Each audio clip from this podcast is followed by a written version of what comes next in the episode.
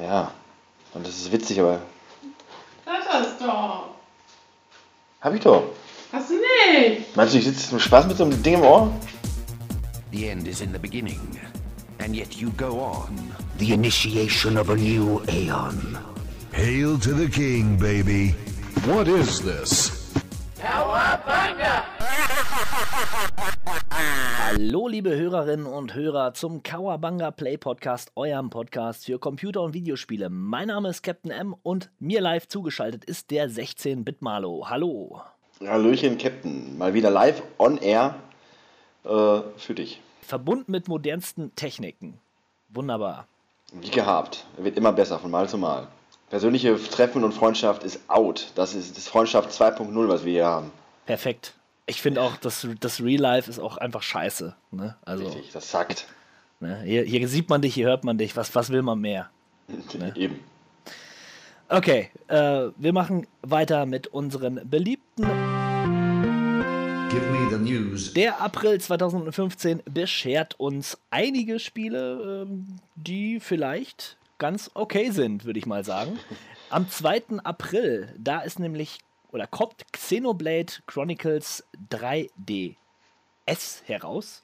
Also Xenoblade Chronicles für den 3DS ist ja die Wii-Adaption des epischen, riesigen Rollenspiels ähm, für, für die Wii. Äh, ich hatte schon mal in einem vergangenen Podcast darüber gesprochen, dass ich das Spiel sehr, sehr gut finde. Vor allen Dingen, weil man so eine riesige, weite, offene Spielwelt hat oder verschiedene Areale, die riesig weit und offen sind. Und es hat so eine, ja, fast schon MMO-mäßige äh, äh, Spielmechanik. Man äh, grindet dort unheimlich viel und man äh, löst sich, man sammelt sich äh, Gegenstände und äh, ähm, Nebenquests und so weiter. Ganz, ganz nett und jetzt in hoffentlich in HD oder wie auch immer für, mit, für den 3DS, zumindest mit auf besserer Grafik, äh, eine nette Sache. Wer es noch nicht gespielt hat, der sollte auf jeden Fall zugreifen. Ja, jetzt hast du dreimal nett gesagt in, deinem, in deiner Kurzzusammenfassung, was natürlich dann schon für einen netten Titel spricht. Ähm, für mich persönlich ist diese Xenoblade Reihe immer, äh, Reihe, Reihe schon immer so ein bisschen unattraktiv gewesen. Das sind diese JRPGs, wie ich sie eigentlich gar nicht mag, weil äh, ich kann es gar nicht, gar, gar nicht wirklich greifen, was mir daran nicht gefällt, aber das ist dieses, dieses Offene in diesem, in diesem Spiel, was für mich aber immer kalt und tot wirkt, im Gegensatz zu anderen wirklich offenen Rollenspielen. Also Japano-Rollenspiele sollten für mich eher linear sein und diese pseudo-offenen Welten wie bei Xenoblade, das sagt mir nicht zu. Da ist vermutlich Naja. ein Aufschrei des Entsetzens, den ich da aus, mit auslöse, aber das erinnert mich so ein bisschen auch an Monster Hunter und das ist auch ein Spiel, wo, was für Ja, mich gut, prinzipiell okay. nur Zeitverschwendung Wobei, ist. also es ist schon, es ist nicht pseudo-offen, es ist schon sehr offen. Ne? Also du kannst wirklich barrierefrei, mit Ausnahme zwischen den Gebieten, da hast du halt schon Ladebildschirm, aber äh, sonst kannst du überall hinlaufen. Und ja, ich verstehe das. Das ist, diese, was du erwähntest, dieses tote, ähm, dieses sterile, kalte. Das hatte ich ja zuletzt bei der ähm, Tales of Xillia-Reihe. Ähm, da war es wirklich so. Aber da waren, ja, da war auch die, die, die Umgebung einfach nicht so schön gestaltet. Bei Xenoblade, finde ich, ähm, wirkt das Ganze schon sehr lebendig. Und der Soundtrack, der, der treibt einen voran. Und man interagiert unglaublich viel mit NPCs, die wiederum in so eine Art soziales Gefüge sich einbetten. Also du hast da so ein extra äh, Fenster, wo unterschiedliche Verbindungen zwischen den Leuten angezeigt werden und du kannst die Geschicke auch ein Stück weit beeinflussen, indem du Quests erledigst und ähm, ja, die Leute quasi ähm, miteinander verbindest. Ne? Also das ist ganz, ganz interessant auf jeden Fall. Das klingt Und schon interessant, ja. Ja, wie gesagt, ich hab, man hört ja viele euphorische Reviews oder Previews quasi zu dem Spiel. Das muss ja was haben. Ich bin ja auch ein bisschen voreingenommen, das gebe ich ja zu. Äh, aber kommt für mich eh nicht in Frage, da ich nach wie vor keine aktuelle Nintendo-Konsole habe. Deswegen schauen wir mal. Touché. Fire für den PC kommt am 9. April raus und ist ein Adventure von Dedalek äh, gepublished. Weiß nicht, ob sie es auch entwickelt haben, konnte ich jetzt gerade nicht dem, äh, dem Infotext hier entnehmen. Aber sieht niedlich aus. Also man hat so einen kleinen äh, Urmenschen, der, der das Feuer vielleicht für sich entdeckt, könnte man meinen. Ja. Gut, das möchte ich unkommentiert so stehen lassen. Das, das äh, kann ich bedingt nachvollziehen, ja. Star Drive 2, hast du denn dazu eine Meinung? Star Drive 2. Ja. Das ist vermutlich sowas wie, wie Top Gear im Weltall. Ein Autorennspiel vermutlich, weil man auf heißen, qualmenden Reifen durch das äh, interstellare Rennzirkus sich kämpfen muss, um Level zu steigen und in Roguelike quasi durch die äh, offene Spielwelt zu tauchen. Ja, wahrscheinlich hast du in allen Punkten recht. Ähm, und vielleicht kann man noch so eine stra leicht strategische Komponente draufsetzen. Vielleicht. Ach so, okay. Also ich möchte nur mal kurz anmerken, ich weiß nicht, was das für ein Spiel ist. Äh, Das war, das ist, das war Bestimmt, Spaß bestimmt, bestimmt. Späßchen. Also, ja. Dead Synchronicity.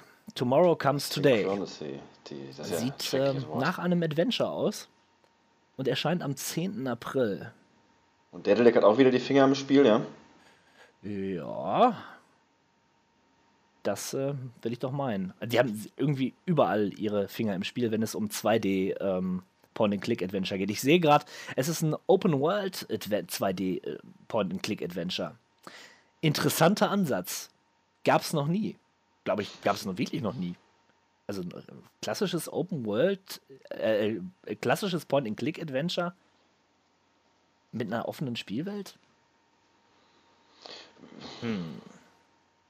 Also tatsächlich mit einer offenen Spielwelt. Ich meine, jede dieser Welten ist ja irgendwann offen, aber Ja, gut, in das, der Regel. ja, gut, das stimmt. Ne? Für so ein Monkey Island, da kann ich auch Monkey Island und beziehungsweise die anderen Inseln bereisen, nachdem ich gewisse Genau. Sachen freigespielt habe. Ja, wissen wir mal im Auge behalten. Wenn es gut ist, dann werde ich nochmal drauf zu sprechen kommen. Ja, sieht ganz schön aus, wieder eigenwilliger Comic-Look und äh, ja, für Fans. Für, immer, immer wieder gern für Fans, ja. Für Fans ist sicherlich auch Grand Theft Auto 5 für den PC. Kommt am 14. April raus und äh, ja, was soll ich sagen? also wenn es diesmal verschoben wird, dann weiß ich auch Dann nicht. holst es dir nicht. Dann hole ich es hol ich's mir nicht. Ich muss dazu sagen, jetzt hat, war irgendwann im äh, PlayStation Store das Spiel für also 20 Euro oder so. Und, Echt? Ja, und ich habe kurz darüber nachgedacht, also jetzt wäre die Gelegenheit. Aber da habe ich gedacht, das ist doch jetzt Banane, so kurz vom Ziel aufzugeben und einzuknicken. Dann habe ich dem doch widerstanden und äh, freue mich dann auf die grafisch äh, verbesserte ähm, PC-Version. Ja. Ich drück dir die Daumen, ganz ehrlich. Von Herzen. Drück dir die Daumen, dass dir Mortal Kombat X äh, gefällt. Da bin ich mir relativ sicher, im Sinne von ziemlich. Ähm, das ist eins der wenigen Spiele im April und auch vermutlich in diesem Jahr, dass ich mir auch wieder direkt holen werde. Auch wenn es etwas komplizierter ist, da ranzukommen, aber ich bin sehr, sehr zuversichtlich, was man schon wieder gesehen hat in den Previews. Genau, was man erwarten möchte. Der Story-Modus kehrt zurück, wie man ihn schätzen gelernt hat vom, vom Vorgänger. Dieser doch recht relativ aufwendig, jetzt keine großartige Story, aber eine nette Einzelspielerkampagne. Grafik ist cool, die äh, Finisher sind wieder over the top, äh, wie man das erwartet. Brutality ist kehren zurück.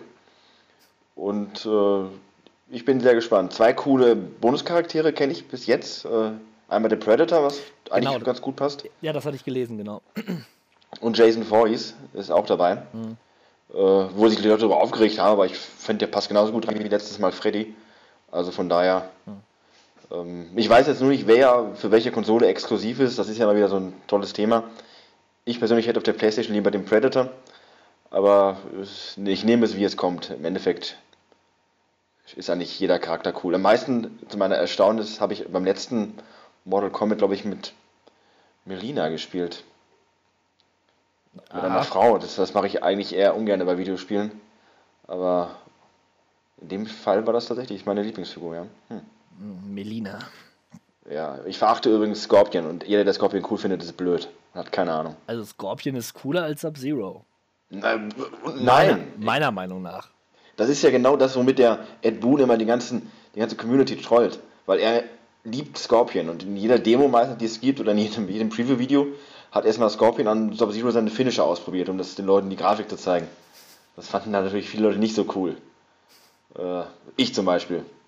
Aber Nerds. ja, genau. Schauen wir mal. Ja. ja, äh, ich bin gespannt. Ich bin auf jeden Fall gespannt auf, auf die.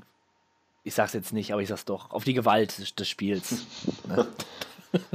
das interessiert Ja, mich ja ich- schon. War ja schon vom Vorgänger fasziniert und äh, konnte auch durchaus verstehen, dass das, ja, Es ist ich war Kunst. fasziniert von der, vom Einfallsreichtum, der da doch zutage tritt. Ich meine, es gibt jetzt neun, jetzt zehn offizielle Mortal Kombat Reihen und die haben sich ja doch schon einiges einfallen lassen an interessanten Art und Weisen, seinen Gegner zu beseitigen. Aber ich finde, man merkt der, der, der Serie einfach den Humor mittlerweile auch an. Also das nimmt sich nicht mehr so ernst. Und das steht dem Ganzen auch gut zu Gesichte, finde ich. Zum einen das, zum anderen ist es aber auch, glaube ich, eher so eine Sache der, der Kultur inzwischen. Äh, Du kannst mit einem Spiel, wo du ein Videospiel, wo du jemanden umbringst, nicht mehr jemanden schocken, wie du es äh, damals noch Anfang der 90er konntest, als das erste Mortal Kombat rauskam. Man hat sich auch so ein bisschen an solche Sachen gewöhnt. Äh, Aber wie gesagt, dadurch, dass es halt inzwischen immer überdrehter und übertriebener wird, äh, würde es mich nicht wundern, wenn mal irgendein Teil demnächst auch hier durchgewunken wird durch die USK, weil das ja einfach auch zu übertrieben ist. Nur dann wiederum, die Figuren sehen auch inzwischen immer wieder noch menschlicher aus, noch plastischer alles. Also mal schauen. The Darkness war ja auch so ein Fall, der schon comicartigen Look hatte, aber dann doch durch seine Darstellung dann doch wohl zu krass war und deswegen nicht durchgewunken wurde. Ja, The Darkness 2 habe ich gespielt und äh, das hat Genau, nochmal eine meine ich. andere, aber nochmal eine andere Note. Also das hat, das, The Darkness 2 nimmt sich schon ernst, ne? Das ist äh, nicht wirklich lustig so.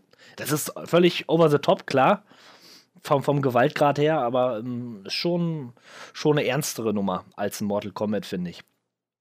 Aber gut, da kann man sich sicherlich, kann man lange drüber diskutieren. Darum soll es jetzt hier nicht gehen, es soll lieber darum gehen, was am 19. April erscheint, das ist nämlich Titan Souls, ein äh, von vielen Leuten heiß erwartetes Indie-Spiel, was so ein bisschen ähm, eine mm, Reminiszenz an Zelda darstellt, mit einer sehr, sehr interessanten Optik.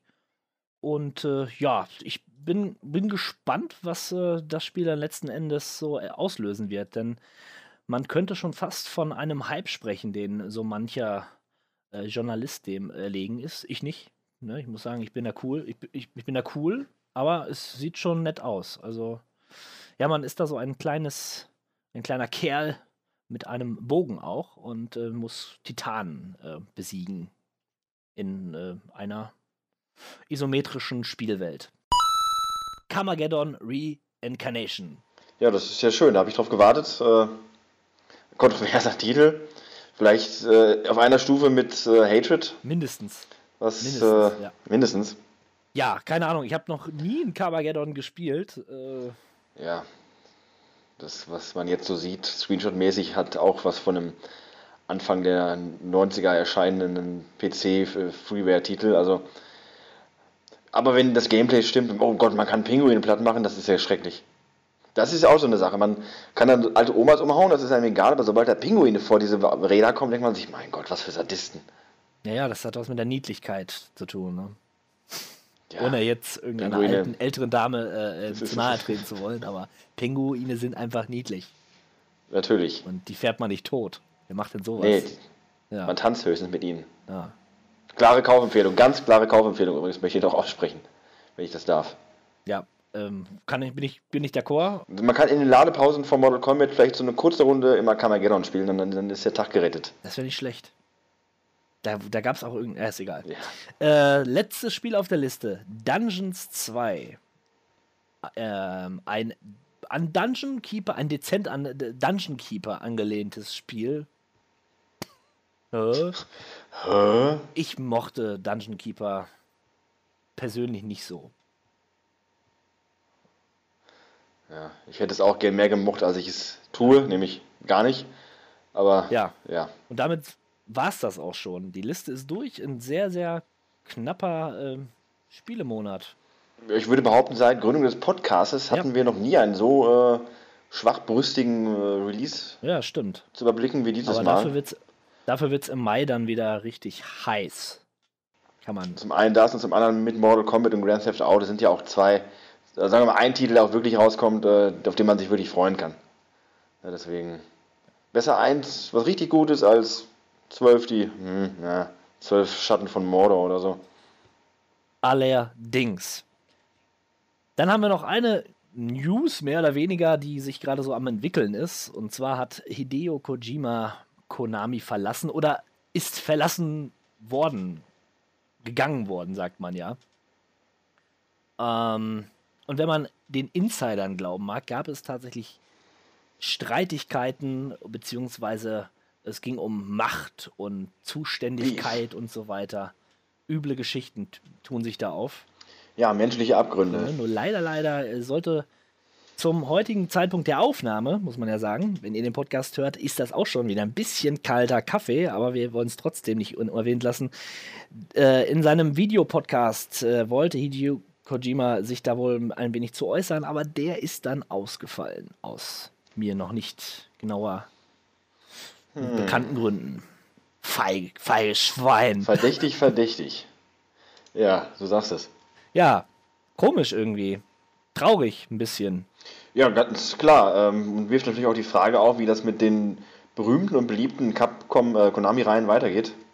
Äh, um den mal per Namen zu nennen, Metal Gear und Silent Hills, die ja doch eindeutige Kinder des Hideo Kojima sind. Bleibt, bleibt mal bleibt die Frage, gerade auch bei Silent Hills, wie das Spiel, äh, in welchem Stile das weiterentwickelt wird, ob äh, Konami die Rechte abgibt an Hideo Kojima, eher unwahrscheinlich. Äh, ob die Silent Hills Geschichte jetzt noch von ihm abgeschlossen wird oder ob er rausgeht und das macht jemand anders weiter und die Vision, die er hatte, verfällt. Ich bin gespannt und nicht im Positiven.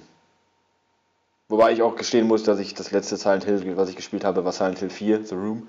Und das letzte Metal Gear, was ich gespielt habe, war Metal Gear Solid auf der PlayStation 1.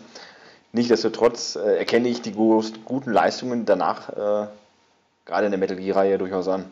Ja, ich, ich ähm, kann es nicht ganz nachvollziehen, weil, also die, wenn sie Metal Gear fortsetzen wollen, was sie ja auch gesagt haben, ohne Hideo Kojima, dann äh, das ist irgendwie für mich äh, ignorant, weil für mich steht der Name eigentlich für die Serie und wenn der Name nicht mehr da ist, dann ist es irgendwie nicht mehr die Serie. Ich bin jetzt kein Experte dafür, aber ich kann mir schon vorstellen, dass viele Leute einfach mit, mit äh, der Person die Serie verbinden und da wirklich äh, nicht mehr so den Zugang finden können. Darüber hinaus finde ich es albern, dass man äh, jetzt irgendwie sämtliche äh, Namen oder von seinen Namen gestrichen hat in allen Dingen, die mit Metal Gear 5 irgendwie in Verbindung stehen, rausgestrichen haben. Da wird er nicht mehr erwähnt sein. Merkwürdig, merkwürdig. Kann auch rechtliche Gründe haben. Ja, ähm, das weiß man wahrscheinlich, nicht so genau. aber irgendwie, ja, ja gut, man, man steckt, man steckt ja auch nicht wirklich drin, ne? Ja, und er, und außer ihm sind auch noch ein paar, werden auch noch ein paar andere Leute dann entlassen am Ende des Seine Jahres. Speichellecker und. Vasallen. genau. Kommen gleich alle mit. Ekelhaft. Ich das nur vorstelle. In Genau. seinem Fahrwasser sind sie aufgestiegen und dann fallen sie auch alte mit dem Mischpoke. König. Naja, das ähm, waren die News. Mehr gab's nicht. Ja, Muss ja auch nicht es sein. gab nicht viele Spiele, nicht viele News. Der, der März, äh, der Mai, äh, der macht nicht viel her. Oder der April. Ja, ja, ja, richtig. Wir sind hier so back to the future und wieder zurück, da kommt man vollkommen durcheinander. Deswegen, das ist auch ich weiß gar nicht, wo ich selber gerade bin. das ist eine kognitive Höchstleistung. Ja, Und ähm, ich hau auch gleich die nächste Rubrik ein, die da heißt Talk to me, oh talk to me, talk to me, oh talk. In unserem kleinen, gemütlichen Talk to Me wollen wir uns heute mal dem Begriff Hype widmen, beziehungsweise das, was wir persönlich mit diesem Begriff verbinden. Und ähm, Wikipedia habe ich zur Hilfe gezogen, um mal so eine grobe Definition des Wortes Hype herauszufinden.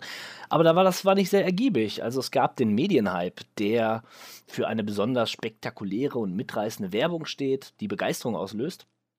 Und Hype als Internetphänomen ne, ähm, die sich verbreitet über Bild- oder Videodateien. Ja, der Hype an sich ähm, ist ja so eine Sache, der, äh, oder das Wort Hype ist ja eigentlich so eine Sache, der so in den letzten Jahren groß geworden ist. Und ich habe dem 16-Bit-Malo unlängst die Frage gestellt, sag mal, wie war das eigentlich früher? Gab das, gab's das früher auch schon mal? Kannst du dich daran erinnern?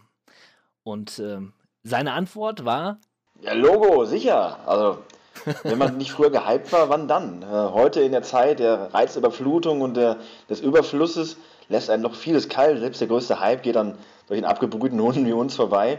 Dann lässt man vielleicht mal kurz so einen Seufzer, so, ja, ach so, hm. Ne, du weißt, was ich meine. Äh, Naja, na, na klar, Mann, na klar. Tatsächlich war das früher ein wenig anders, aber es lief auch komplett anders. Das war halt dieser Begriff Internet-Hype, den, äh, den gab es ja noch gar nicht. Man kannte ja das Internet als solches noch nicht. Äh, da wurde man anders äh, stimuliert äh, und auf Sachen aufmerksam gemacht. Und Hypes entwickelten sich auch anders, meiner Ansicht nach. Ähm, wenn man jetzt mal ganz, ganz zurückgehen möchte, vielleicht so als mein persönliches erstes Beispiel eines Hypes, das ich erlebt hatte, war, wie ich auch vielleicht generell zu Videospielen gekommen bin. Man war bei älteren Freunden oder in meinem Fall Verwandten und hat dann gesehen, wie die Nintendo hatten und Super Mario gespielt hatten. Und man sah das und guckte zu und hat sich gedacht, boah, toll, toll, toll. Und dann war man zu Hause und hat, sich, hat über das Spiel nachgedacht und äh, wie toll das doch war und man wollte das dann auch haben. Und ähm, man war halt noch nicht im Besitz dieser ganzen Geschichte. Man wollte immer seinen Cousins die besuchen und dann spielen und auch selber diese Sachen haben und hat sich quasi selbst gehypt. Äh, die, die Vorfreude und auch das, der Spaß an dieser Sache, dass man das länger und öfter haben wollte und auch für sich selbst, äh, nicht nur als zeitweise äh, Erfahrung, sondern ja, das war so für mich der erste quasi selbst der Hype. Das ist interessant, denn bei mir war das genau, exakt genauso. Ich war bei meinem Onkel und habe mir Super Mario Bros. angeschaut und ähm, ich habe es vielleicht einmal gespielt, keine Ahnung, da, da kann ich mich nicht mehr dran erinnern. Und dann wollte man es unbedingt haben. Da konnte man an nichts anderes mehr denken und äh, hat es auch dann allen anderen erzählt, quasi den, den Freunden und äh, so hat sich das immer weitergetragen. Interessant. Also, du hast gestern ja im Vorgespräch ja erwähnt, dass das so eine Art ähm, ja, Demo quasi darstellen könnte, wenn man es so betrachtet. Das Ja, so fand sehe ich ganz das. gut. Ähm, Als Konsolenspieler ähm, und auch als Computerspieler der ersten Generation, der jetzt noch nicht so die große Ahnung hatte, gab es ja die Demo als solche noch nicht, sondern man war bei Freunden und äh, man kannte Spiele, man hat ja auch sich äh, noch, noch nicht wirklich informieren können. Also hat man sich angeguckt, was haben denn die Kollegen für Sachen und äh, man spielte das und fand es in der Zeit entweder cool oder nicht so cool und hat in diesen kurzen Segmenten, die man spielte, ja seine Eindrücke gesammelt, wie man es heutzutage bei Demos tut. Und äh, Ja. von daher sehe ich da durchaus eine gewisse Ähnlichkeit. Ja. Das war so, also die Kindheit quasi. Und als man dann angefangen hat, oder als ich angefangen habe, dann so langsam mich für Videospielzeitungen, auch Zeitschriften zu interessieren, dann gab es da Spiele wie Final Fantasy VII zum Beispiel, die da ähm, aufgeführt waren. Und ich weiß es noch wie heute, als ich mir dieses Magazin aus einem aus einer Stadt, äh, die einige Kilometer von uns entfernt war, geholt habe, wo ich extra mit dem Fahrrad hingefahren bin, weil am Samstag bei uns auf dem Dorf kein Bus fuhr. Ich wollte einfach eine Zeitung haben, so eine Videospielzeitung. Und dann weiß ich noch, wie ich die aufgemacht habe und äh, Final Fantasy VII mit so einem kleinen Bild und so einem ganz kleinen Text dazu äh, dort erwähnt wurde. Und da begann schon der, der, der Hype bei mir. Also da wusste ich irgendwie, das ist was Neues. Ja? Du sagst äh, kleines Bild und äh, kleine Anzeige. Ich habe in Erinnerung, dass Final Fantasy damals äh, alles andere als klein war in, den, äh, in, den, in der Werbung. Denn äh, Ja. das war das erste Spiel, was ich persönlich bewusst als richtigen Werbekoloss wahrgenommen habe. Äh, Videospiele, die wirklich so beworben wurden, wie man im Fernsehen in Kinofilmen bewirbt oder Vergleichbares. Ich gebe dir vollkommen recht. Ich meine auch nur das erste Mal, als ich mir so ein. Ich wollte, mir- ich habe mir das Magazin nicht geholt wegen Final Fantasy VII, sondern einfach, weil ich ein Videospielmagazin haben wollte. Und da war das halt einfach, das muss wohl der erste ähm, Artikel zu diesem Spiel gewesen sein. Und der war, es war einfach nur ein kleiner. Nachher war es natürlich, das war auf Cover noch und nöcher drauf und Titelstories und so weiter. Aber das war wirklich das erste Mal, da war so ein kleines Bild und so ein kleiner Text nur dabei. Und da wusste ich aber auch schon, boah, das sieht so, so toll aus. Was ist das? Und äh, ja, dann ging es halt weiter. Ne? Dann äh, hat ein, ein Freund von uns auch, ein gemeinsamer, äh, hatte das Spiel oder hatte die Demo von dem Spiel. Und dann hat man das erste Mal auch diesen, diesen ähm, Opener oder diesen, diesen, ja, den Anfang, das Intro gesehen sozusagen, wie die FMV-Videos, Lokomotive die reinfährt. heutzutage ja, äh, die das Spiel quasi salonfähig gemacht hat, oder nicht salonfähig, aber die es zum Standard erhoben hat, äh, für gelungenes Ge äh, Storytelling gehört eine gescheite Videosequenz und äh, das hat dann damals ja vollkommen umgehauen, das ist wohl wahr. Ja. Also bei Final Fantasy VII wurde aber mal von Square alles richtig gemacht. Sowohl die Werbung, wie sie platziert worden ist, als auch äh, Demos, die man spielen konnte und das Ganze drumherum. Denn da hat Square wirklich einen Hype erzeugt, wie ja danach nie wieder, meiner Ansicht nach. Mhm. Ja, für, für uns persönlich auf jeden Fall, denke ich. Und, Ja, gut, für uns persönlich ganz klar. Aber ich gebe dir recht, ich denke auch äh, in seiner Gesamtheit. Das war schon was ganz Besonderes. Genauso wie Resident Evil damals äh, für die PlayStation. Ja, Da haben wir uns auch noch mal- gegenseitig sehr gehypt. Richtig, äh, da wollte ich mal kurz noch eine kleine Anekdote zum, zum Besten geben. Ähm, Hypes kann man ja auch wiederum auf verschiedene Art und Weisen übertragen. Wir hatten ja jetzt schon äh, dieses bei Freunden gucken, äh, Demoartige und auch mediale Hypen durch Werbung, durch Magazine, aber ein Hype, der mit am interessantesten war, auch zum Erleben, ist dieser Mund-zu-Mund-Propaganda-Hype. Deine Freunde erzählen dir von einem Spiel, was du nicht kennst, wo du auch noch nichts von gesehen hast. Und äh, die erzählen dir so lebhaft von diesem Spiel, dass dich das so mitreißt, dass du auch davon überzeugt bist, dass es gut sein muss, dass du es auch unbedingt spielen möchtest. Und das war ja tatsächlich bei Resident Evil der Fall, als äh, du und ein Kollege mir damals von diesem Spiel erzählt habt. Und ich kannte das ja wirklich gar nicht. Ich hatte da Bilder im Kopf aller äh, Super Nintendo, weil ich konnte ja mir diese PlayStation-Grafik noch nicht so 1A vorstellen. Und äh, ich konnte das gar nicht glauben. Die Geschichten, die dabei rumkamen, das klang so spektakulär wie halt in einem Film. Und äh, wirklich beeindruckend. Und tatsächlich, das Spiel konnte dann damals auch mit meiner beschränkten Fantasie mithalten. War trotzdem gut. Aber das hat mich dann halt, äh, diese, allein diese Erzählung hat mich so fasziniert und angefeuert, dieses Spiel unbedingt spielen zu wollen. Also durchaus gehypt. Das ist äh, auch interessant. Heutzutage eher selten, weil ein kurzer Klick bei, oder Suche bei Google reicht, um alles zu erfahren, was man wissen möchte. Bilder und Texte. Aber früher, vor 20 Jahren, als das Spiel rauskam, äh, da war das durchaus äh, noch nicht so, dass man da sich anderweitig informieren konnte. Also die eigene Fantasie, das kristallisiert sich ja immer mehr heraus, ist auf jeden Fall einer der wichtigsten Faktoren für, für einen Hype, um einen Hype zu generieren, einen persönlichen. Und Innovation finde ich auch, wenn etwas neu ist, wenn etwas andersartig ist. Also da reflektiere ich persönlich sehr stark drauf. Ne? Und du hast es ja gerade auch beschrieben, das war neu, man konnte sich das gar nicht vorstellen. Ich weiß gar nicht, wie das war, als du das erste Mal dann auch wirklich äh, Resident Evil gesehen hast.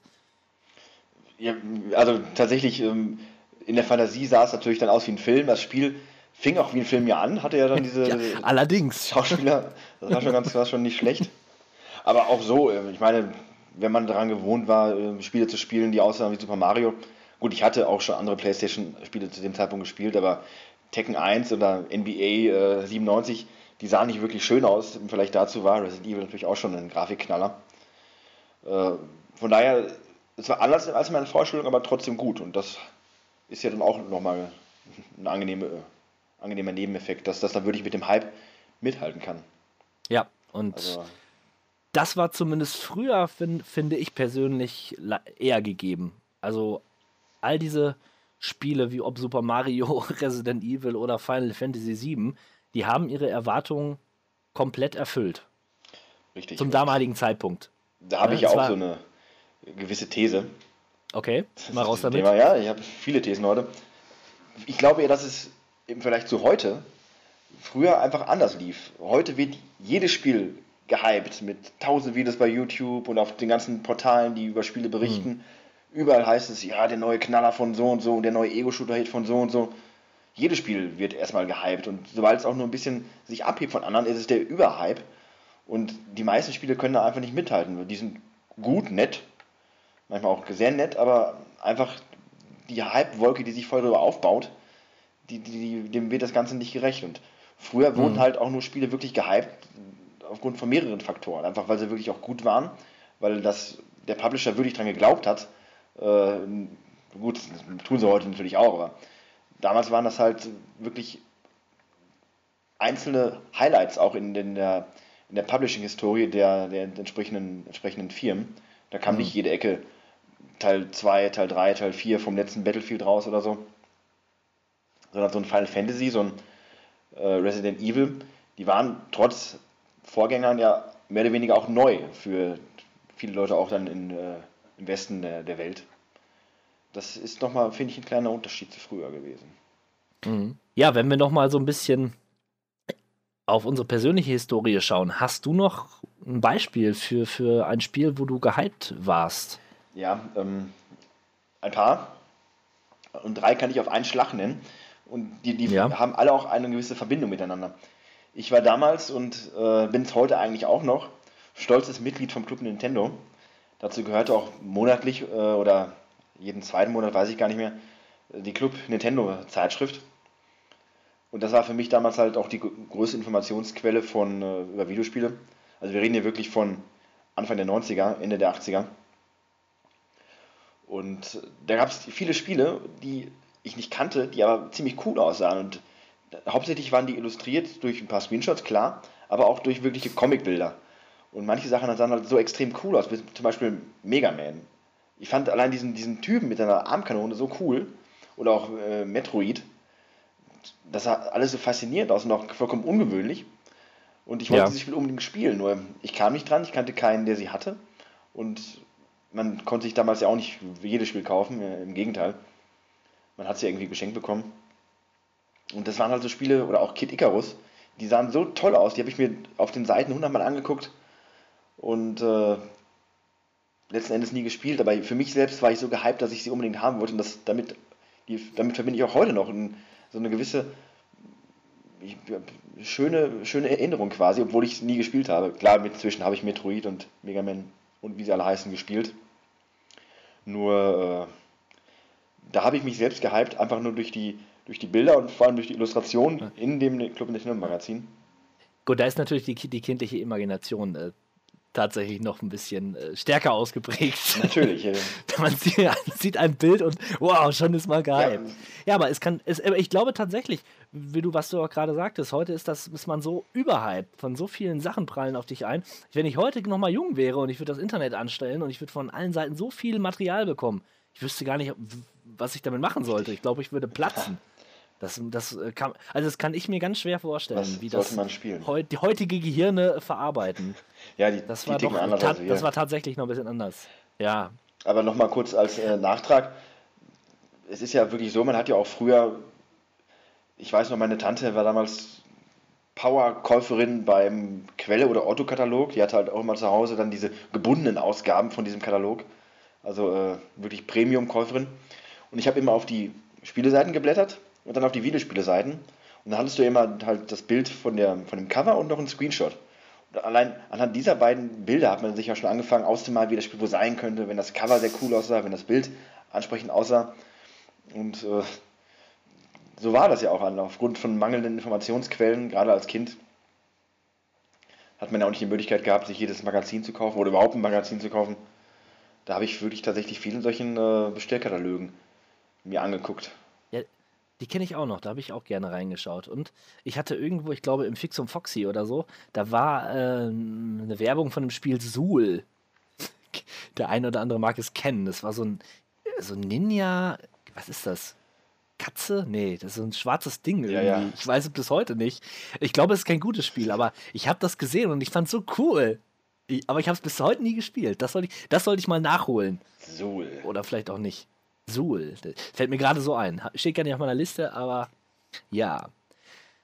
Was auf meiner Liste noch steht, allerdings, ist ein Spiel, was ich aufgrund ähm, ja, meiner adoleszierenden ähm, Art und meiner, meiner, ja, meinem Bedürfnis nach Gewalt, äh, das ich damals hegte, äh, ganz oben auf meiner Liste habe stehen lassen, ha, sehen. Äh, das war nämlich Thrill Kill Thrillkill. ein Beat'em Up, was eher, ja, ja, mittelmäßig war von spielerischer Qualität her, aber äh, es war das böse Spiel, äh, das böseste Spiel, was man sich damals hätte kaufen können. Also Hätte theoretisch vier kaufen können. Geist, Geistes, theoretisch kranke, äh, ja, theoretisch kaufen können. Das waren vier geisteskranke äh, Typen und Frauen, die aufeinander eingedroschen haben und sich gegenseitig irgendwie alles rausgerissen haben.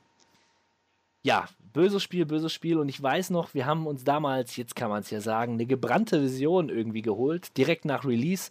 Und haben, glaube ich, für, eine, für ein gebranntes Spiel, ich glaube, 60 Mark bezahlt. Und dann haben wir das nachher noch weiter gebrannt natürlich und haben uns das so geteilt. Und äh, ja, ich habe es damals gespielt und muss sagen, äh, damals fand ich es toll.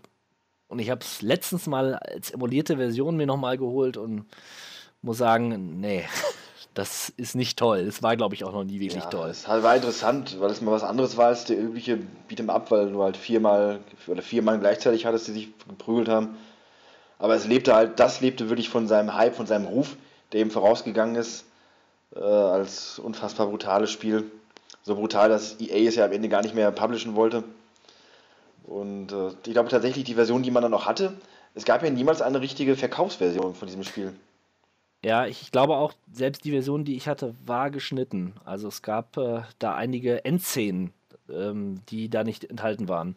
Allerdings alles im Game war da, also Finishing Moves und so weiter, war alles da. War sogar auf Deutsch, glaube ich. Ganz komisch, ein Kuriosum auf jeden Fall. Ja. Aber es, das trägt sich ja weiter, ne? Also wenn ich mir heute anschaue, Hatred, ne? bestes Beispiel, Das ist die wahr. Formel Gewalt funktioniert nach wie vor. Richtig, und wie man festgestellt hat, es gibt keine schlechte Publicity. Äh, Leute haben das in der Luft zerrissen und es ist ja so grausam und so furchtbar und so schrecklich und trotzdem kennt es ist jedem ein Begriff. Äh, Leute, die Ja. das Spiel niemals hätten sich geholt hätten und niemals so was davon gehört hätten, können auf einmal sagen, Hatred, das ist so das Ba- Ballerspiel, wo man da so einen Amoklauf machen kann, oder? Und äh, ob man das jetzt gut oder schlecht findet, sei dahingestellt, aber der Hype um das Spiel ist da und der wird sicherlich allein dadurch auch mehr verkaufen, als es ohne eine, diese negative Berichterstattung der Fall gewesen wäre. Oder sagen wir Ja, nicht ganz negative sicher. Berichterstattung, sagen wir mal einseitige Berichterstattung. Das, das, das Spiel wird sogar in der, also die, die, das Interview mit den Machern, also gibt's, äh, wird in der neuen GameStar sogar veröffentlicht oder ist veröffentlicht worden.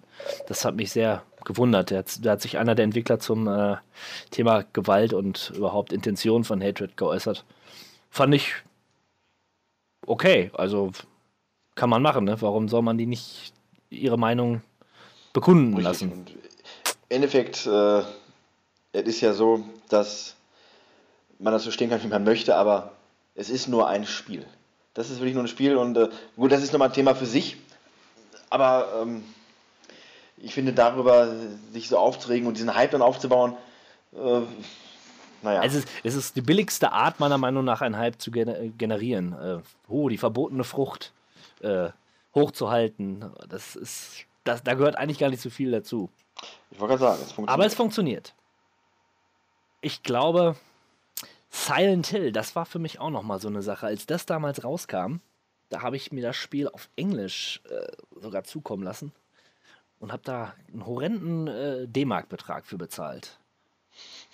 Deutschmark. Ja, das kann man sich heute gar nicht mehr vorstellen, so viel Geld für ein Spiel auszugeben. Unglaublich. 60 Mark. Ja, und wie ist es heute? Sind wir heute tatsächlich resistenter gegen, gegen den Hype? Prallt es, so wie du eingangs erwähntest, wirklich von uns ab?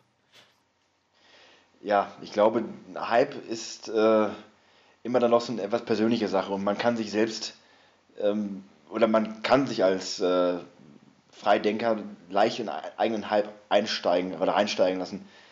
Mein letzter wirklicher Hype, ähm, wo ich schon zwei, drei Jahre bevor das Spiel überhaupt rauskam, schon anfing alles darüber aufzusaugen, was ich da auch nur gehört habe, war, und das ist vermutlich jetzt eine to- totale Überraschung, aber The Last of Us. Ich habe damals erfahren, dass da diese Firma, ich habe damals ja auch noch kein Uncharted gespielt, äh, an einem Spiel arbeitet und ich fand das Szenario so super interessant. Der erste, der erste Teaser-Trailer war schon faszinierend, diese Welt mit diesen, äh, dieser apokalyptische Welt mit diesen Monstern, die keine Zombies waren und äh, diesen beiden Leuten, die da versuchen zu überleben, fand ich schon so interessant und habe dann den ganzen Weg verfolgt und habe immer die Entwicklung weit auch weiter auch verfolgt und äh, war damals ja, als wir auf der Gamescom waren, auch sehr verärgert, dass man nichts Neues über das Spiel hatte erfahren können oder wenn, man hätte da den ganzen Tag verbringen können, um da reinzukommen. Und als das dann rauskam, ähm, war ich entsprechend auch sofort am ersten Tag da und habe mir dann äh, alles dazu geholt und aufgesogen, was es nur gab. Und ähm, das ist vielleicht auch so der Fall, wo man ein bisschen sieht, wie das heutzutage läuft mit Hypes.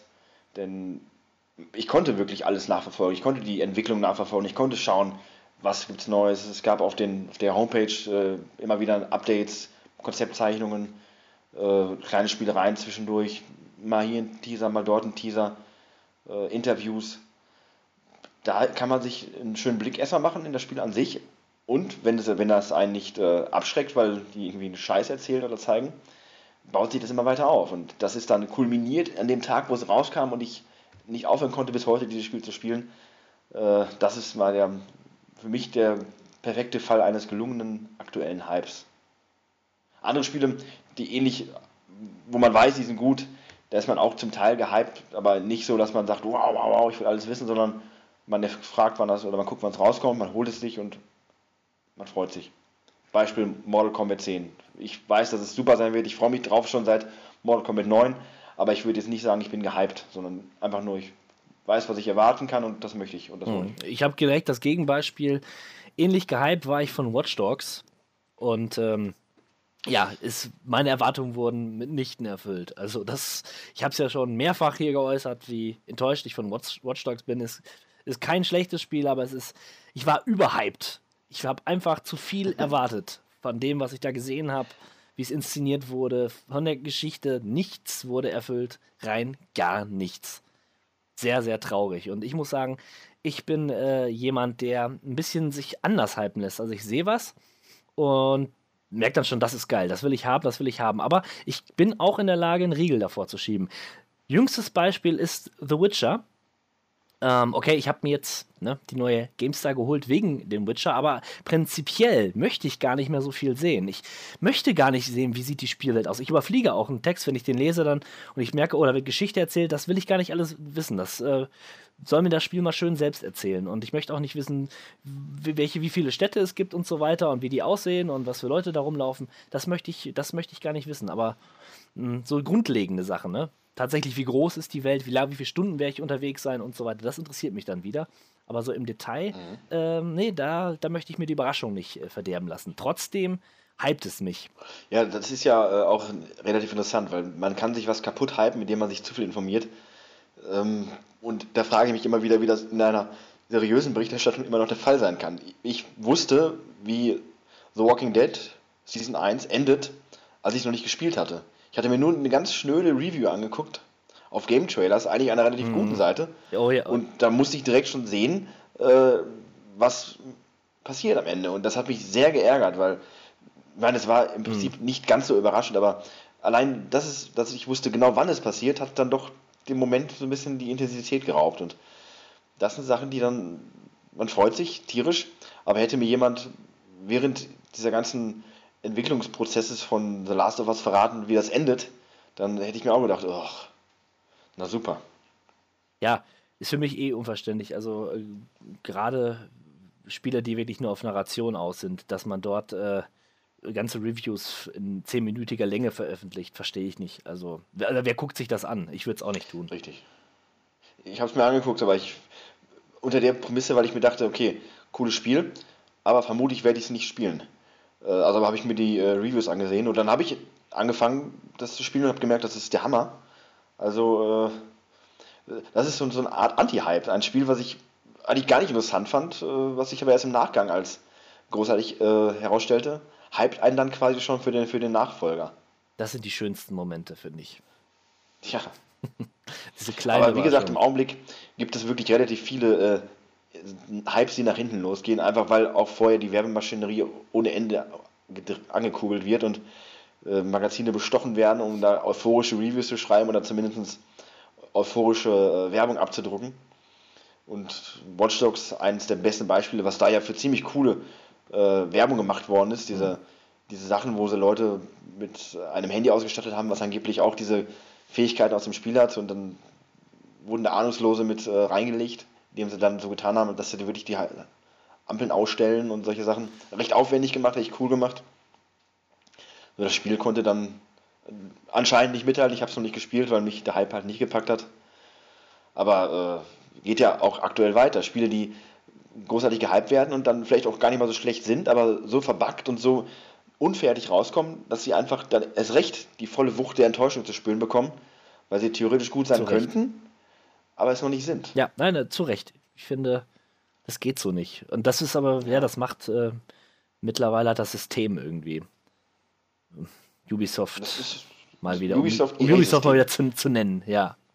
Ja, wir haben da Assassin's Creed, wir haben Battlefield, wir haben da äh, aber auch dann Titel wie zum Beispiel, äh, sag schon, Far Cry. von Bungie. Nee, nee, das, das kommt ja anscheinend gut an. Äh, ah, ich komme mit Destiny, so, Destiny.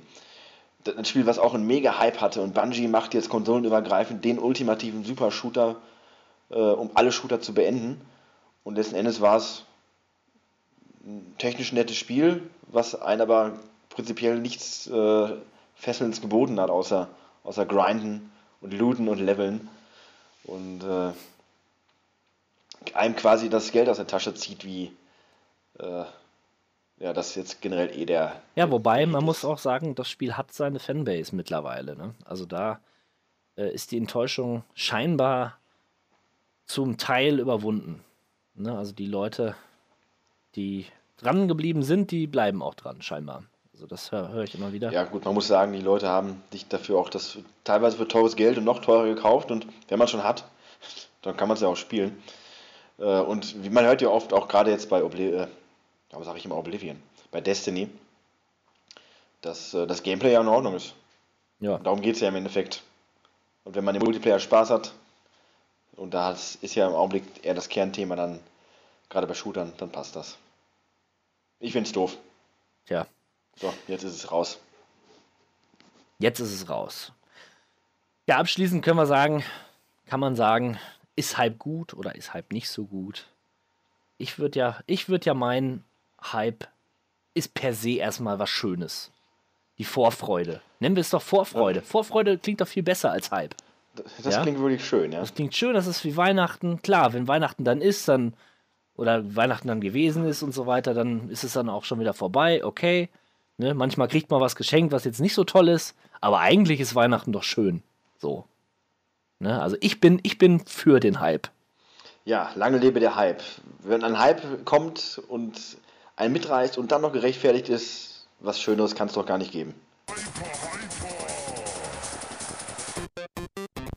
Heute habe ich mal Back to Bit gekapert und es geht nicht um ein Spiel, sondern um ein E-Book. Es ist die Rede von Lenhardt Spielejahr 1984. 50 Computer- und Videospielklassiker. Und wie der ein oder andere vielleicht schon richtig vermutet hat, es handelt sich hierbei um Heinrich Lehnert, die, ähm, ja, der Mensch, der unter anderem die Powerplay, die Videogames, die PC-Player, das Buff-Magazin und die Chip Powerplay zuletzt 2012 gegründet hat, also eine Koryphäe des deutschen Videospiele-Journalismus. Und äh, der gute Heinrich hat 1984 seine Karriere angefangen bei der Happy Computer und äh, es muss ein sehr prägendes Jahr gewesen sein, denn er nimmt dies zum Aufhänger seines ersten Buches, was halt die besagten 50 und Computer- und Videospielklassiker beschreibt. Und äh, ja, es sind tatsächlich interessante Titel dabei, meiner Meinung nach ähm, die er da benennt und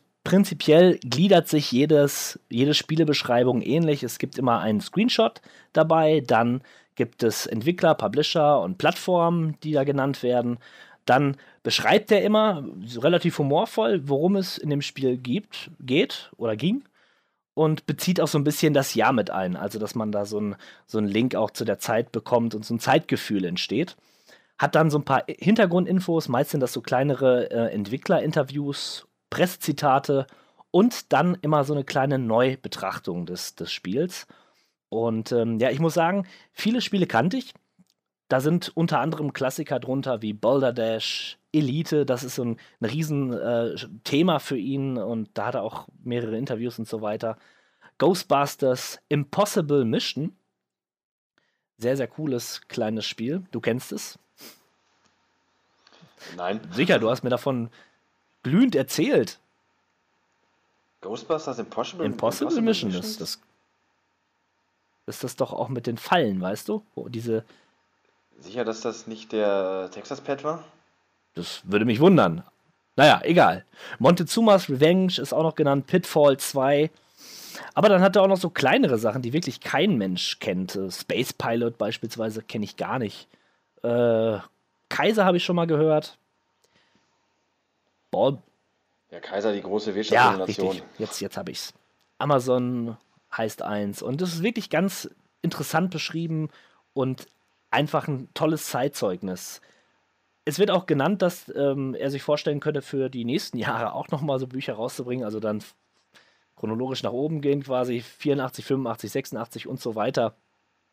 Erfordert jetzt vielleicht nicht unfassbar gutes schriftstellerisches Know-how, aber ist eine ganz schöne Sache, die ich mir gerne durchlese lese und so kurz vorm Einschlafen ist das, glaube ich, gute Lektüre. Es sind so 234 Seiten, relativ teuer, wenn man es mit einem normalen Buch ver vergleicht. Das ist 7 Euro äh, 94, also knapp 8 Euro für das Buch. Aber meiner Meinung nach lohnt sich das durchaus, wenn man sich für das Thema interessiert, wenn man so ein bisschen retroaffin ist. Und ich denke auch ähm, zum einen natürlich für, für Leute, die die Zeit einfach miterlebt haben und zum anderen auch für junge Menschen, die einfach wissen wollen, wie war das damals? Ähm, was hat die Leute so begeistert? Welche Spiele sind das? Welche Prinzipien kamen da, sind, kamen da auf? Und also es ist wirklich drollig, kann man nicht anders sagen. Und äh, wenn man sich das mit heute, mit, mit der heutigen Spielelandschaft vergleicht, das sind Welten und ähm, die Leute hatten damals einfach mehr Fantasie. das ist schön. Da waren, äh, ja, da, da waren Text-Adventures noch mit das Nonplusultra. Und schön, schön, schön, schöne Sache. Im Übrigen möchte ich hier mal ein bisschen Werbung machen für, für den äh, Spieleveteranen-Podcast. Ohne dass wir jetzt irgendwelchen Bezug zu diesem hätten. Äh, ich finde ihn allerdings sehr gut und sehr sympathisch. Ähm, die alte Riege der, der damaligen Journalisten ist dabei. Zum, zum einen ist das der Anatol Locker, der ähm, Jörg Langer, Winnie Forster und Boris Schneider-Jone. Und ganz interessant, ich habe mir mal angeschaut, was diese Menschen denn heute machen und ob sie heute noch mit Computern was zu tun haben. Äh, der Anatolocker beispielsweise hat jetzt ein 3D-Drucker-Startup gegründet. Ist ja jetzt das, der heiße Shit sozusagen. 3D-Drucker. Äh, mal gucken, was uns da so erwartet. Jörg Langer kennt man von Gamers Global ähm, der unter anderem auch mit dem Heinrich Lehnert zusammen äh, kooperiert. Also man muss dazu sagen, Heinrich Lehnert wohnt derzeit in Vancouver und äh, die skypen immer und haben so ein verschieden das ist nämlich ist der heiße Shit, Shit ne? Die, die, die, skypen und darum äh, sind die dann in Verbindung und machen auch Videos und ja, jedenfalls machen die was zusammen. Das finde ich schön, dass da noch eine Verbindung ist. Winnie Forster, der leitet ähm, seit 2002, meine ich, äh, den Fachbuchverlag Gameplay und da kann man auch ganz interessante Bücher zum Thema sich äh, holen und wenn man mal so ein bisschen tiefer in die Materie eintauchen will, da ist man gut beraten und ich finde es einfach schön, dass wir Deutschen da auch ein bisschen was aufwarten können. Boris Schneider-Jone äh, arbeitet für Microsoft und ist ein sehr, sehr sympathischer, hochintelligenter Mensch. Wikipedia sagt mir, dass er im, im Mensa-Club äh, ist. Und äh, wem Mensa-Club. Ja, Mensa das ist ja ein Club für Hochbegabte. Ja, ja sympathische, sympathische Nerds auf ihre Art. Äh, ja, Videospiel. Nicht so wie wir. Wir sind ätzende, ja, ätzende Nerds. Ätzende Noobs sind wir. ja, genau. wie gesagt, Spiele-Veteranen-Podcast, wer ihn nicht kennt. Also, im Moment, wer unseren Podcast kennt und den Spiele, es ist auch egal. Wir sind der größere Podcast. genau. Wir halten uns dankbar ja. an die alten Säcke. Richtig, wenn ihr das hört, dann Mann. macht auch mal Werbung für uns. Ja, das war's im Grunde auch schon. Ich verle äh, Bitte noch ein kleiner ja? Nachtrag. Ähm, Impossible Mission kenne ich nicht. Ich musste Echt? mich gerade mal informieren, weil eigentlich weiß ich, wovon ich rede. Infernal Runner ist das Spiel, von ja. dem ich dir erzählt habe. Jetzt, ich habe das, das, hab das gerade ein bisschen durcheinander gebracht. Genau. Infernal Runner ist das mit den Fallen. Impossible Mission ist das aber mit den, dem begnadeten Sprachsample am Anfang. Ja. Stimmt, genau. Und was grafisch auch relativ interessant war, weil es ja durchaus gute Animationsbewegungen mhm. hat. Äh, ja, für die auf jeden Fall ein, ein Spiel, was so herausgestochen und gestochen ist. Fun Runner ist so der dreckige Bastard von diesem ein Spiel. Ein geiles Spiel übrigens. Auch heute noch, auch heute noch super. Ja. Und wie gesagt, ich verlinke euch mal das Buch und schaut doch mal rein. Das war's. Weiter geht's mit Indie, Indie, Indie, Indie, Indie. Im Indie Flash geht es heute um ein Spiel, was ich sehr erwartet habe, wo ich ja schon fast ein bisschen gehypt war. Und äh, die Rede ist natürlich von Hotline Miami 2. Und äh, ich kann euch sagen, ich bin ein ruhiger Typ. Ja? Gelassen, stets ausgeglichen. Aber dieses Spiel hat mich doch, doch dazu gebracht, meinen Controller beinahe gegen die Wand zu schmeißen, denn es ist unfassbar schwer.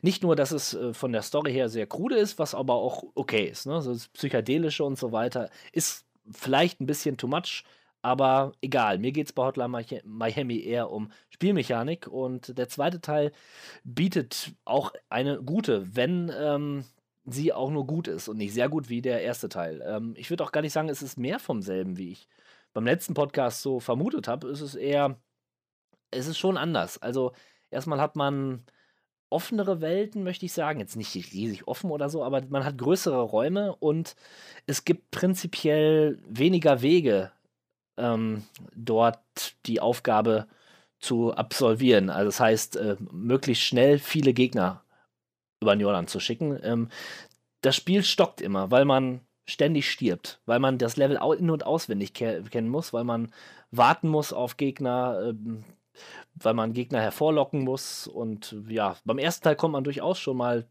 schnell, möglichst schnell auf Gegner zustürmen und ähm, das Level dann so säubern. Da muss man schon ein bisschen mehr mit Bedacht vorgehen. Ähm, was sich jetzt erstmal vielleicht positiv anhören mag, ist aber eher frustrierend, weil es unfair ist. Man sieht Gegner teilweise nicht, man kann nur ahnen, wo Gegner stehen. Und ähm, ja, nach dem 30. Versuch, sage ich mal, dann hat man irgendwann raus, okay, der steht jetzt irgendwo da und da schieße ich jetzt mal äh, nach oben. Und wenn man eine Blutfontäne irgendwie spritzen sieht, dann merkt man, aha, ich habe getroffen. Und das ist echt saumäßig hart. Ähm, trotzdem, muss ich sagen, ich, bleibe ich dran. Ich will dieses Spiel zu Ende bringen. Ich bin jetzt, glaube ich, wenn das Spiel 26 Level hat, dann, ja, dann fehlen mir noch zwei. Ich habe hab das irgendwo gehört. Ich glaube, mehr gibt es auch nicht. Und dann ist es durch. Und ja, leider muss ich sagen, da bin ich auch echt froh, dass es durch ist. Also beim ersten Teil hatte ich ja noch nach Beendigung äh, das Gefühl, ich möchte mehr, mehr haben. Und ich glaube, das wird nicht passieren. Wenn der zweite Teil dann beendet wurde, dann ist auch erstmal Schicht im Schacht. Denn es ist Stress, purer Stress. Und äh, ja, die Entwickler hatten ja auch gesagt, dass jetzt mit Teil 2 abgeschlossen ist, die Hotline Miami-Geschichte, da wird nichts mehr kommen. Also bist du vermutlich dann auch ja, tatsächlich erlöst. Finde ich, find ich doch ein bisschen schade, also dass man das so sagen muss. Ähm, es gibt ja diesen Level-Editor, der wohl, ich weiß gar nicht, ob der schon freigeschaltet ist oder ob der noch kommt, wo dann die Fans Levels kreieren können und so weiter, aber ja, da ist die Luft schon ein bisschen raus. Was ich aber sagen muss, es gibt schon ähm, nette, nette Neuerungen. Es gibt zum Beispiel, ähm, ja, man spielt ja unterschiedliche Figuren. Und eine Figur, er tritt immer im Doppelpack auf. Da spielt man nämlich einen Mensch mit so einer ja, Motorsäge oder Elektromesser, das kann man nicht so genau erkennen, weil es ja so pixelig ist. Und jemand mit der Pistole, also der läuft dann immer hinter einem.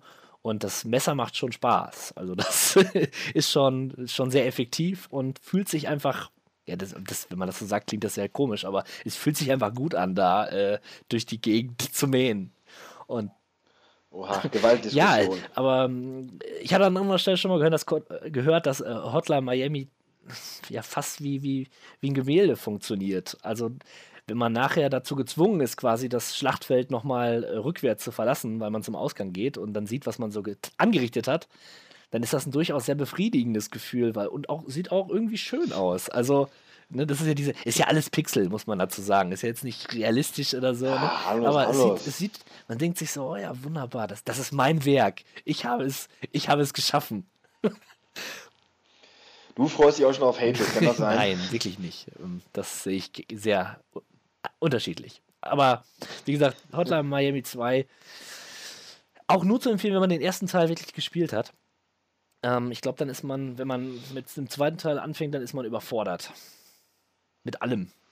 Ja. Ja, der erste überfordert einen ja schon teilweise. Ich hatte das bei dir mal angespielt und äh, fand das schon cool. Es ist ein Spiel, bei dem man viele Tode stirbt und auch viele Tode austeilt. Ähm, der Look macht natürlich und auch die extrem coole Musik dabei, die einen auch wirklich hypnotisiert teilweise, dass das ganze Geschehen nochmal richtig äh, umrandet.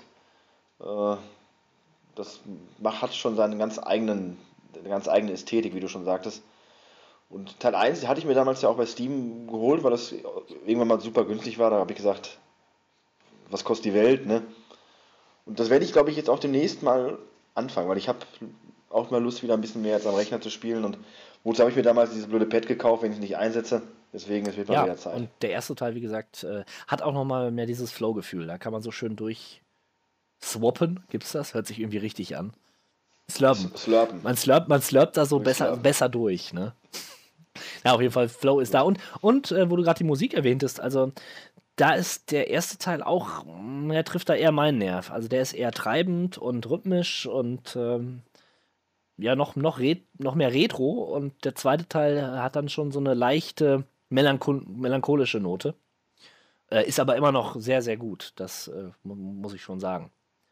Ja, ein bisschen schade. Ein bisschen schade, dass ich äh, nicht euphorisch hier sprechen kann, aber so ist das ja manchmal, ne? Mit den Hype und so. Ja, du sagst Ja. es. Und das war der Indie Flash. Ja, der Podcast neigt sich langsam, aber sicher dem Ende zu. Und das ist der Moment für uns beide, äh, mal resu zu resumieren, was wir denn gespielt haben oder was wir gerade spielen. Magst du mal anfangen, lieber 16-Bit Malo? Ja, bei mir, ja, gerne, gerne. Bei mir dauert es immer relativ lange zu erzählen, was ich alles so gespielt habe. Ähm, auch der letzte Monat war wieder pickepacke voll mit, äh, mit einem Spiel. Und zwar nicht nur, weil wir das als Thema aufgreifen wollten in einem, äh, in einem Podcast, sondern auch, weil ich wirklich wieder Lust hatte, war The Last of Us, was ich ja auf der PlayStation 4 in der Remastered-Version noch nicht durchgespielt habe. Das spiele ich aktuell. Und äh, das hat mir die Zeit, wenn ich sie dann hatte, in letzter Zeit versüßt. Und im Großen und Ganzen war es das. Aktuell beschäftige ich mich tatsächlich mehr mit, äh, mit anderen Themen, äh, gerade im Bereich von YouTube, wo ich vielleicht demnächst auch mal aktiv werden möchte. Äh, schauen wir mal. Ich recherchiere gerade eher, was äh, andere Leute so anbieten. Spannend, spannend. Deswegen kann ich im Augenblick nicht so viel selbst spielen, wie ich anderen Leuten beim Spielen zusehe. Aber mal gucken. Und, und angekündigt habe ich ja schon, vielleicht kann ich nächsten Monat davon berichten, dass ich äh, Hotline Miami gespielt habe und dann vielleicht auch schon Mortal Kombat 10. Aber bis dahin werde ich wohl jede freie Minute, die ich denn habe, mit The Last of Us verbringen. Ich überlege gerade, habe ich denn irgendwas anderes noch gespielt? Natürlich Minecraft spiele ich nach wie vor regelmäßig. Äh, verbessere da meine Fähigkeiten in, sowohl beim Bauen als auch beim Craften äh, von Dingen. Habe mein erstes Pferd ja jetzt endlich äh, auch äh, schon eingefangen und in einen Pferdekäfig gesperrt. In meiner einsamen, traurigen Welt, in der ich als Einsiedler da Löcher grabe. Aber vielleicht ändert Ich sich das gerade sagen, irgendwann mal. vielleicht bekommt Schauen deine Welt mal. ja früher oder später dann doch menschlichen Zuwachs. Das wäre sehr schön. Ja. Ja, ich Ja, Ja, ich habe auch nicht viel gespielt, muss ich sagen. Ähm, Ich habe versucht, ähm, Enslaved Odyssey to the West nachzuholen. Das ist ein Spiel, was ursprünglich für die PlayStation 3 erschien und dann auch auf dem PC portiert wurde. Ein Action-Adventure. Äh, So eine kleine Perle, möchte ich fast sagen. Denn äh, ja, es handelt sich da um eine Dystopie, die nach einem Weltkrieg haben die Maschinen quasi die Völker versklavt und es gibt ein paar Widerständler, die gefangen genommen worden sind äh, und dann ausbrechen. Sind Monkey und, äh, na, wie heißt sie denn noch? Monkey und Trip. Monkey und Trip. Monkey ist so ein, Cool. so ein, ja, wie der Name schon sagt, sehr affenhafter, großer äh, Brechertyp, ja. Und Trip ist eine relativ zierliche Teddybär. Gleiche äh, äh, Schönheit. Ja, nein, also die beiden sind brechen aus, mehr oder weniger. Kommen sie zusammen als, als Team, äh, wobei es nicht ganz freiwillig verläuft, aber das möchte ich gar nicht so spoilern. Und äh, ich muss sagen, die Spielwelt sieht sehr, sehr, sehr schön aus. Ist so sehr grün, äh, alles verfallen, Ruinen und ähm, die Spielmechanik ist wunderbar. Man klettert, man, man schlägt und alles ist schnell und flott. Und ähm, ja, es erzählt auch eine wirklich anrührende Geschichte. Ähm, aber ich konnte es nur drei Stunden spielen, weil mein Steam äh, nicht online war und mein Spielstand wurde nicht gespeichert. Ja, Das ist ja das ist nicht nur ärgerlich. ärgerlich, das ist furchtbar. Man hat mich sehr, sehr wütend gemacht, so wütend, dass ich das Spiel jetzt nicht mehr spielen möchte. Auch wenn es super ist. Also ich kann nur sagen, ich musste allerdings äh, die, die Auflösung ein bisschen verändern, weil äh, es von dem Spiel nicht gegeben ist, die in einer höheren Auflösung erstmal so zu, zu stellen. Also aus dem Spiel heraus, da musste ich ein bisschen tricksen. Aber das war eine Sache. Toll gemacht, Steam. Vielen Dank. Frustrierend. Ansonsten habe ich gestern Abend das Spiel Eternal Winter ja kurz gespielt. Ich habe es Let's Played sozusagen, aber dieses Let's Play werde ich nicht hochladen, weil ich glaube ich im Let's Play dem Spiel mehr als Unrecht getan habe. Ich habe ähm, habe mich nicht gerade amüsiert gefühlt und habe das dem Zuschauer auch sehr, sehr deutlich gemacht. Und ich muss sagen, ich habe dieses Spiel blind gespielt und ähm, wusste nicht, was da auf mich zukommt, logischerweise. Ähm, und ich hätte mich vorher mal informieren sollen, worum es eigentlich geht. Dann hätte mir das Spiel wahrscheinlich auch, hätte ich einen anderen Zugang zum Spiel bekommen. Ähm, dem, deswegen Eternal Winter, also dieses Let's Play, wird es nicht auf Kawabanga Play geben.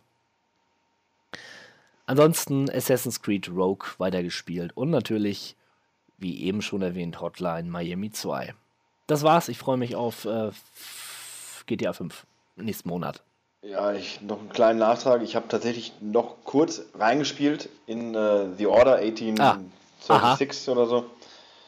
Und äh, wie man schon vielerorts gehört hat, das Spiel hat ein Gameplay nicht viel zu bieten, aber sieht wirklich spektakulär aus. Also das ist, das ist quasi das, das Rise für die PlayStation 4. Äh, halt ein Spiel, was spektakulär aussieht, aber eigentlich auch nur die Hardware dann mal auslastet und zeigt, was die PlayStation kann. Aber als Spiel an sich nicht wirklich Ja. überzeugt. Ich persönlich finde äh, das Szenario cool und kann vielleicht eine coole IP starten. Äh, aber ist jetzt halt auch auch aufgrund der Spieldauer, die für mich wiederum ansprechend ist, weil sie nicht so lang ist, aber auch nichts für jeden. Und äh, ein Spiel, was dem Hype dann entsprechend auch nicht wirklich gerecht wurde. Es sieht gut aus, aber es ist nicht, es ist keine Revolution. Hattest du dir das Spiel gekauft oder war das eine Demo, die du dir runtergeladen hast? Nee, ich habe es äh, länger bei einem Kollegen Ah ja, gespielt. okay. Das ist zwar nicht, was spielt ihr gerade, aber ich möchte das doch mal kurz als Eindruck Mhm. äh, wiedergeben. Ja, Denn jeder, der mal wissen möchte, was Next Gen ist, der sollte das auch mal gespielt haben oder zumindest oder gesehen haben. PC holen. Nein, Genau, auf, auf dieses, auf den dieses Niveau begeben wir uns der- jetzt nicht. Dann ist er nicht online und der Safe-Stand wird nicht gespeichert. Nein, danke.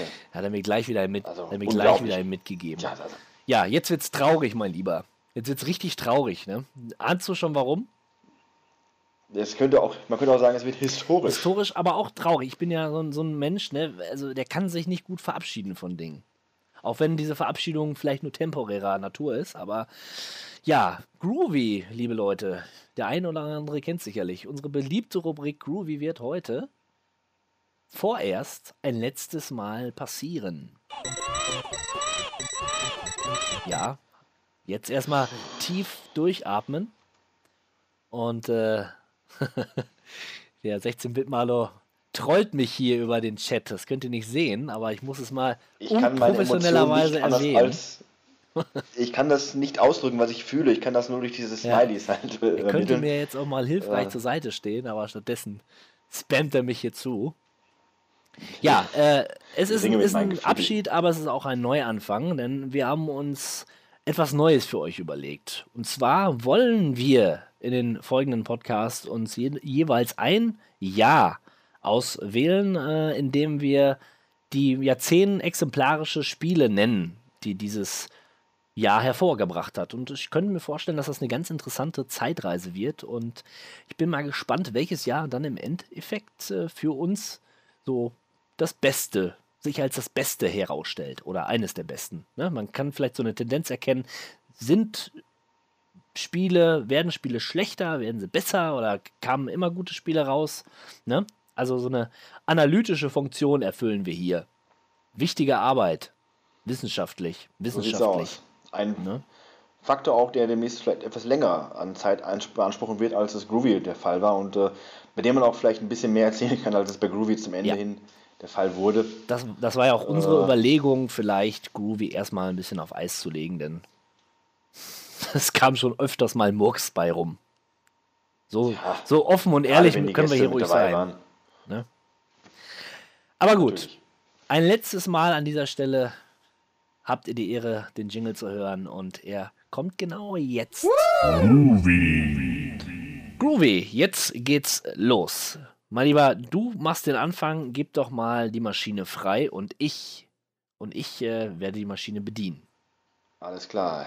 Die Maschine läuft auf Hochtouren und wartet auf dein Zeichen. So, es bleibt stehen auf dem Klassiker für die PlayStation 3, Xbox 360 und den PC Aliens vs. Predator. Okay, Das habe ich sogar. das ist gut. Ich glaube, das hatte ich dir damals auch angeboten zum Leihen, als du deine PlayStation neu hattest, aber ich glaube, du wolltest es nicht haben, Warum nicht? weil es ein Shooter ist und du Das- das hast Shooter du- ja. Das hast du mir nie im Leben angeboten, das hätte ich genommen, da bin ich mir sicher. Ja. Ja. Also es ist tatsächlich nicht schlecht. Es gibt für alle drei Rassen eine Kampagne, entsprechend auch ein das Gameplay unterscheidet sich wie schon bei allen anderen Alien vs Predator Titeln auch. Äh, als Marine bist du halt mehr so ein klassisch als Shooter unterwegs. Aliens äh, krabbeln halt die Wände hoch und machen ihr typisches Alien-Ding. Und als Predator hast du halt diese äh, ganzen verschiedenen äh, Sichten, Infrarotsicht und äh, Wärmebild und sowas. Mhm.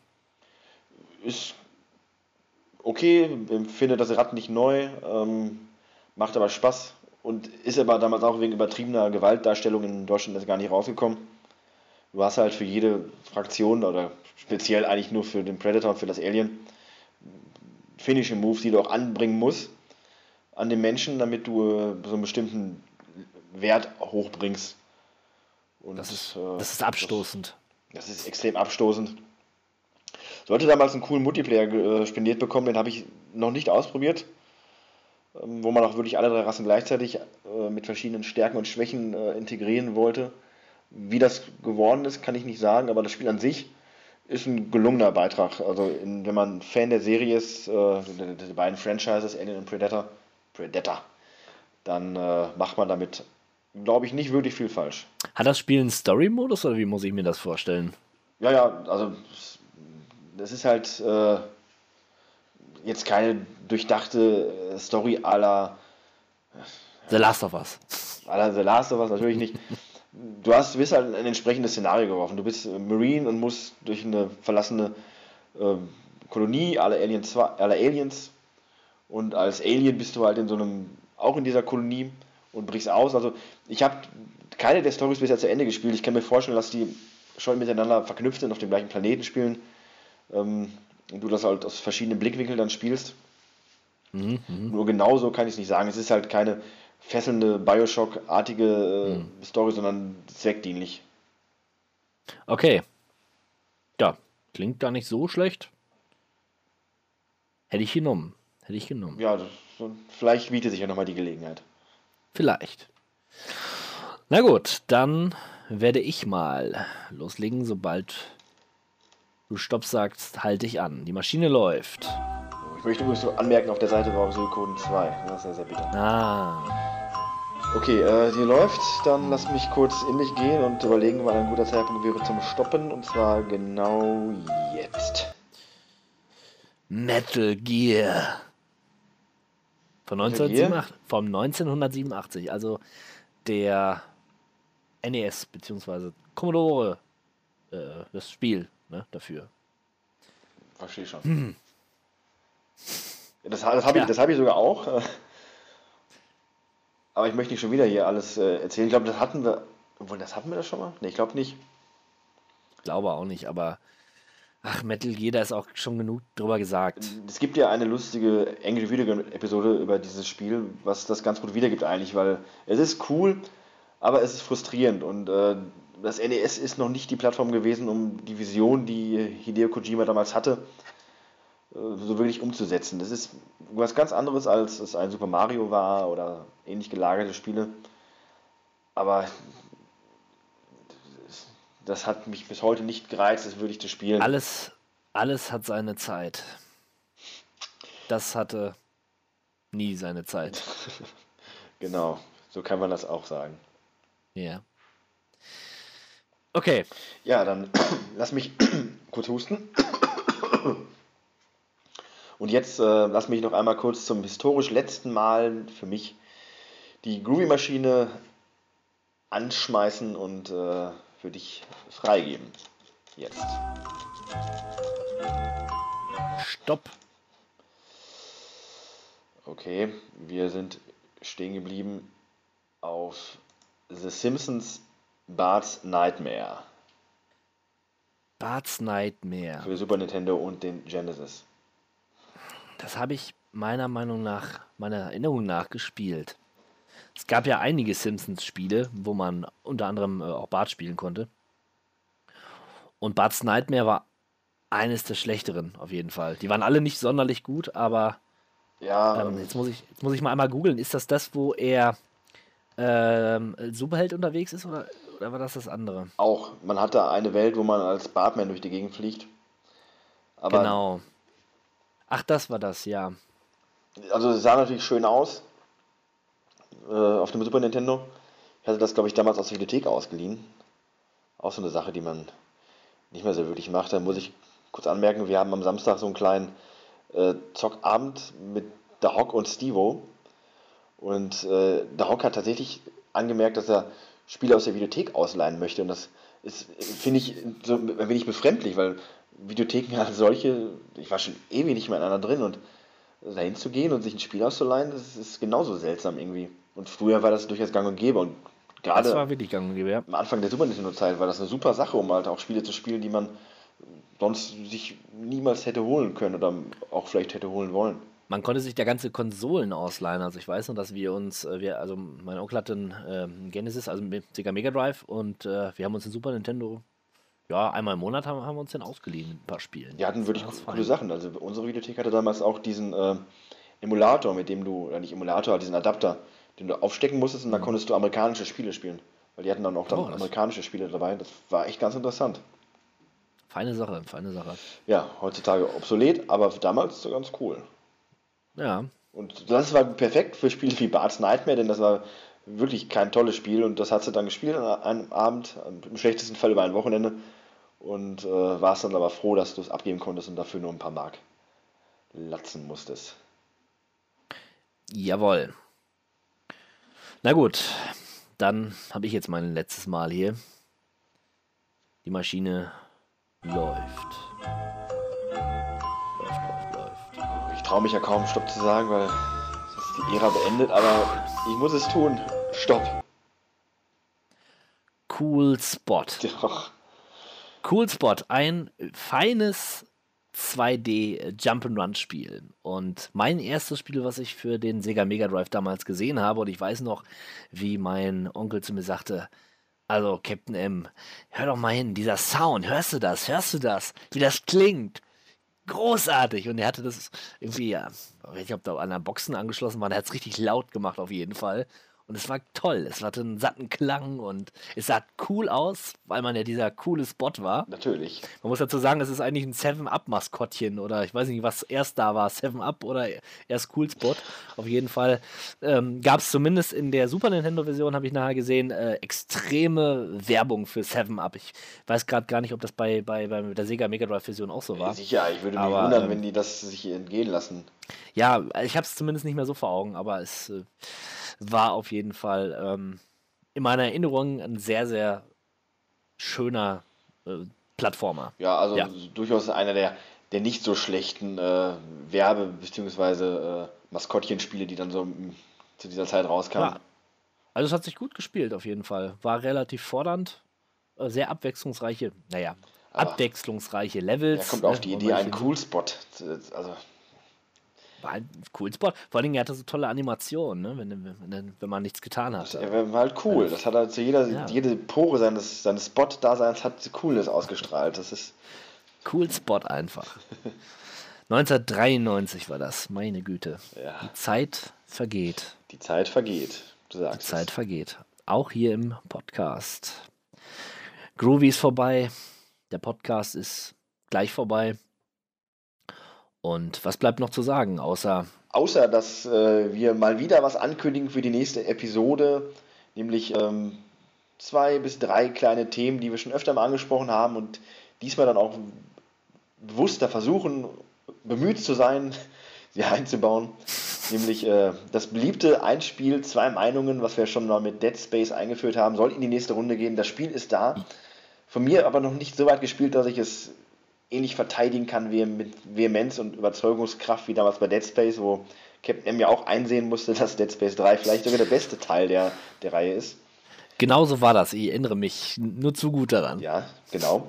Dann äh, Retro Media, ein äh, Format, das wir uns auch überlegt haben, was ein wenig über das reine Gaming hinausgeht, was heute ja auch schon ein wenig äh, schon angegriffen worden ist vom, vom Captain M mit seiner Rubrik über das Buch.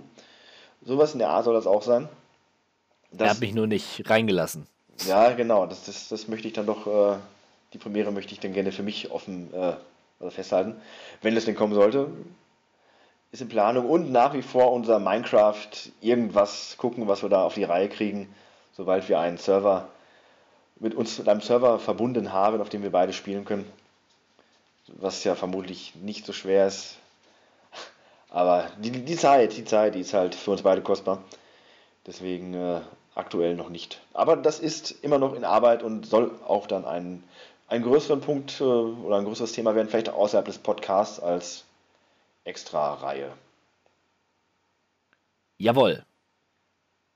Noch kurz erwähnt, äh, dass ich mich freuen oder dass wir uns freuen würden, äh, wenn ihr uns doch mal abonniert bei YouTube zum Beispiel oder uns ein Like da lasst. Da freuen wir uns immer richtig drüber. Also der 16-Bit-Malo, der fällt immer aus allen Wolken, wenn er sieht, oh, schon wieder ein neuer Abonnent und schon wieder ein Like bei dem Video XY.